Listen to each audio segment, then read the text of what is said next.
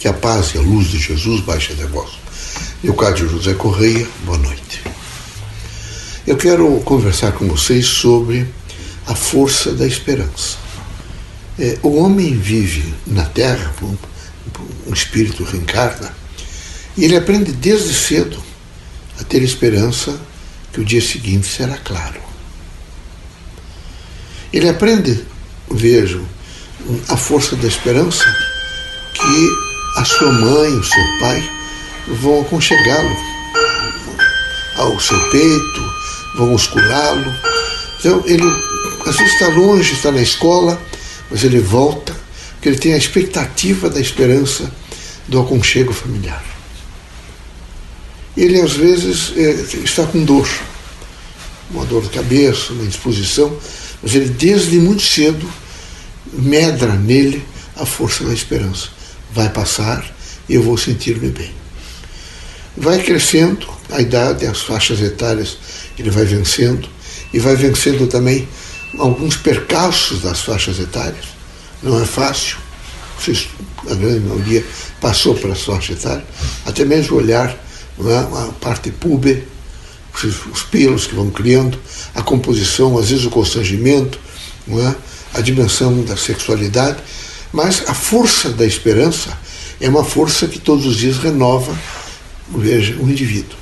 Na medida que ele vai ficando adulto, que ele vai associando responsabilidade, trabalho, afetividade, compreensão, linguagem adequada, ele vai rapidamente fazendo parâmetros é, inteligentes. Ele visualiza o dia seguinte em face da esperança. Portanto, é muito significativo que vocês todos, não é, não é uma cotidianidade difícil às vezes, vocês digam a vocês mesmos eu sou um sujeito que sou que vivo a força da esperança. E esperança não é uma coisa quimérica, é uma coisa realizável. É uma possibilidade de chegar ao futuro por um processo contingencial do espírito. Ele imediatamente está equipado para sentir como é que será o dia seguinte dele. Se vocês forem criatura que sabem administrar bem a esperança, vocês terão, estarão prevenidos para alguns acontecimentos. Mas não está prevenido aquele sujeito que não é capilar, que não é aberto, que é um sujeito fechado, eh, resistente e remitente a qualquer alteração no seu caminho, nos seus conselhos, na sua dimensão como pessoa. Era muito importante que vocês todos imaginassem que a doutrina dos espíritos quer sempre vê-los abertos, extremamente, eu diria assim, graus de porosidade, que vocês possam respirar profundamente e receber por todos os ângulos da consciência, da vida, da biologia e da, da, da parte perispirítica e do próprio espírito, informações e comunicações das mais variadas. E que devagar vocês vão processando para que vocês tenham uma vida mais completa e uma vida onde a esperança está sendo realimentada. E assim será ao longo do processo encarnatório. Todos os dias é preciso, desde um processo gestual de vocês para a esperança, é? vestir-se, por exemplo, é? É, seguir um pouco a dimensão do clima, não se afastar muito da sua, do seu processo temporal também. Vocês devem ser homens do tempo e da sua época esse epocal de vocês é muito importante. Se vocês não tiverem essa visão e essa noção crítica de que é um conjunto de pessoas que está mais ou menos tendo comportamentos assemelhados, vocês começam a divorciar-se, veja, de uma realidade que é, é muito importante porque ela emerge e predispõe vocês a alcançar valores novos, a justificar a vocês mesmos algumas situações, a compreender, por exemplo, até vocês poderem conceituar alguns acontecimentos que são difíceis, às vezes são dolorosos. Então vejam que Deus dotou os homens de forças, de força extraordinária. Uma delas é a esperança. Outra é o chamado efeito da caridade. Todos os homens dependem um dos outros, todos. Ninguém poderá sentir-se feliz sozinho. Não estou falando em ordem sexual, estou falando em ordem afetiva, em olhar, em sentir, por exemplo, não é, a, a, a plataforma da vida na outra pessoa, a forma física, não é, a estrutura da linguagem, o olhar, não é, o cheiro, as dimensões peculiares de cada um, as reações. Isso é fundamental extremamente importante para que você chegue o dia seguinte com uma certa rigidez mental, moral, social, espiritual, política, econômica, cultural. Então é preciso que vocês sejam muito fortes. Se vocês deixarem de administrar esses elementos que são substancialmente postos para uma melhoria de pessoa, vocês começam a ficar decadentes. Então, a esperança, a caridade, o exercício da fé, vocês devem lutar muito para se transformar em agentes da fé. Quando alguém perguntar a vocês se vocês têm fé, não, eu sou a fé em Deus. E fácil de ter reconhecido e ter alcançado o conceito de imanência, Deus está comigo. Então eu sou a fé na presença do Criador junto a mim. É preciso que vocês tenham também a força para descobrirem vocês todos a faculdade extraordinária que permite que vocês vejam um colorido melhor da vida, que é o amor. Mas eu não estou falando só nesse amor de satisfações materiais, carnal, não. É um amor no sentido espiritual. Vejam, são filigramas espirituais que chegam e, e trazem a vocês luz, trazem a vocês o exercício da esperança, o exercício da caridade, a possibilidade de dizer não tem importância, amanhã será um novo dia, eu saberei recomeçar. Então, é, é, vocês precisam, nesse momento, vejam, todos os dias fazer um exercício da afetividade, do amor, da compreensão. Se vocês não fizerem isso, vocês vão, ficar, vão ficando, a cada dia que passa, mais enrijecidos, com dificuldades imensas. Veja, ficar velho é ter aumentado o potencial do amor. O velho que não aumentou o potencial do amor é um velho ranzinza, implicante, intransigente, difícil, está continuamente estressado, porque ele não tem, naquele momento, as ligações fundamentais da afetividade. E é preciso que vocês todos estejam sempre ativos e prontos para essa conjugação, vejo, daquilo que nós chamamos esperança, fraternidade, amor. É? Assim vocês é, alcançarão, vejo, com muito mais facilidade a outra criatura no sentido de compreensão e, consequentemente, saberão tolerar melhor a diversidade nas pessoas, nas coisas, nos fatos, nos atos e em toda a natureza. Quem não tem essas, esses efeitos não é, que promove, eu diria, a prontidão, dificilmente aceita a igualdade. É um indivíduo que sempre se acha superior aos outros ou até se acha inferior. E às vezes precisa agredir porque se acha inferior. Era preciso que vocês todos entendessem que, particularmente quando estamos encarnados, mas desencarnados também, o encontro com as outras pessoas, o enfrentamento, às vezes, com as outras pessoas, o diálogo, por exemplo, sobre a força diferencial, eu penso assim, você pensa assim, mas quando respeitoso o confronto, quando respeitoso o diálogo, quando respeitoso, evidentemente, a vida, né? respeitosa a vida, imediatamente nós fazemos o quê? Um entendimento da paz. E a vida da Terra, mais do que nunca nesse momento, precisa da potencialidade da paz. Todas as nações do mundo, e todos os homens, e todos os corações, e todas as consciências, parecem que estão todos, é, nesse momento, colocando para fora de si um pequeno lencinho branco. Não tiveram coragem ainda de colocar numa vareta, numa bengala, e quem sabe levantá-la, mas vão levantar um dia, para dizer uns aos outros que o que eles querem é paz. E a paz está bem representada pela cor branca, porque ela representa efetivamente, veja o equilíbrio. Que coisa extraordinária olhar para uma, uma flor absolutamente, imaculadamente branca. Por isso se diz que a paz é branca.